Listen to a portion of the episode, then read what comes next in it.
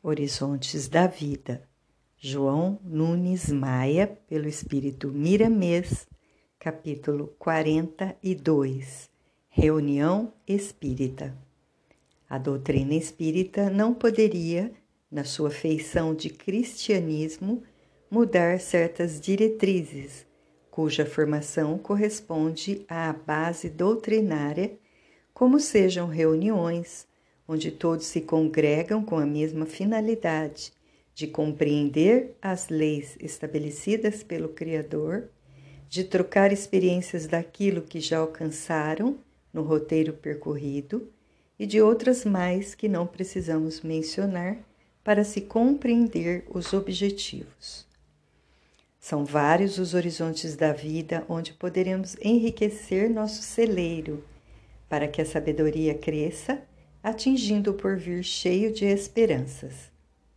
É nosso dever acentuar que o Espiritismo nunca se esquece do progresso, viajando com ele em todas as direções, entregando a cada geração a mensagem mais límpida e mais enriquecida de valores imortais da própria vida.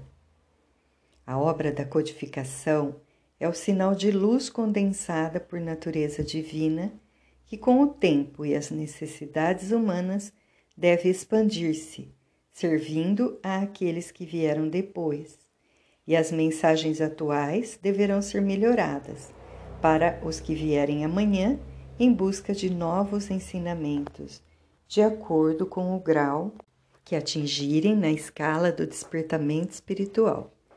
Doutrina espírita é a viagem da luz em todos os mundos conscientes entregando a cada criatura o que ela pode receber. Há muitos companheiros que gostam de fixar-se na retaguarda, mesmo sabendo o valor do progresso.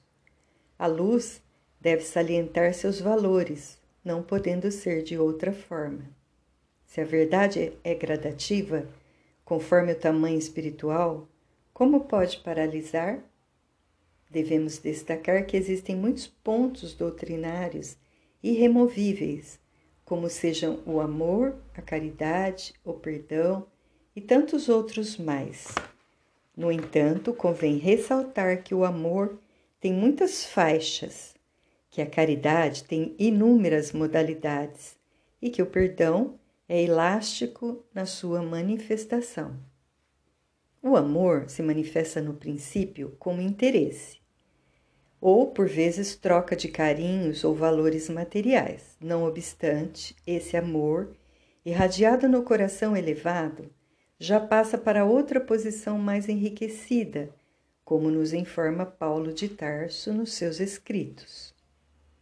A caridade, nos primórdios, se expressava como sendo uma doação de alguns vinténs aos necessitados, um prato de comida ou uma códia de pão.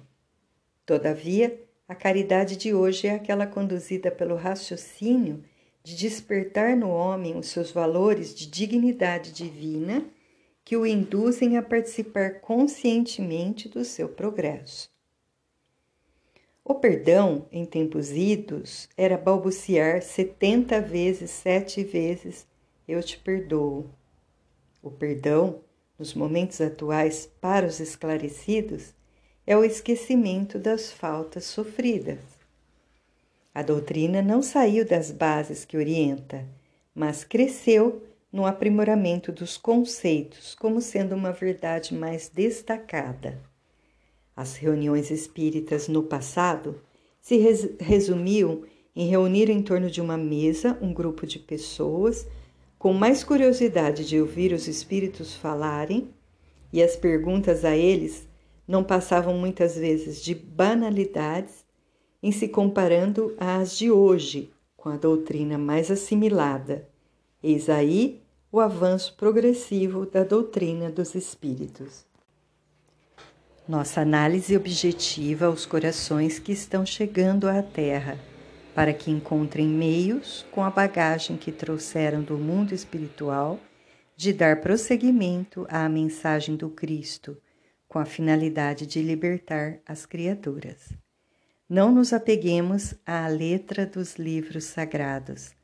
Para cada época existem interpretações especiais, mostrando-nos valores maiores, mas evidenciando o amor, sempre mostrando com mais brilho a caridade, sem esquecimento do perdão.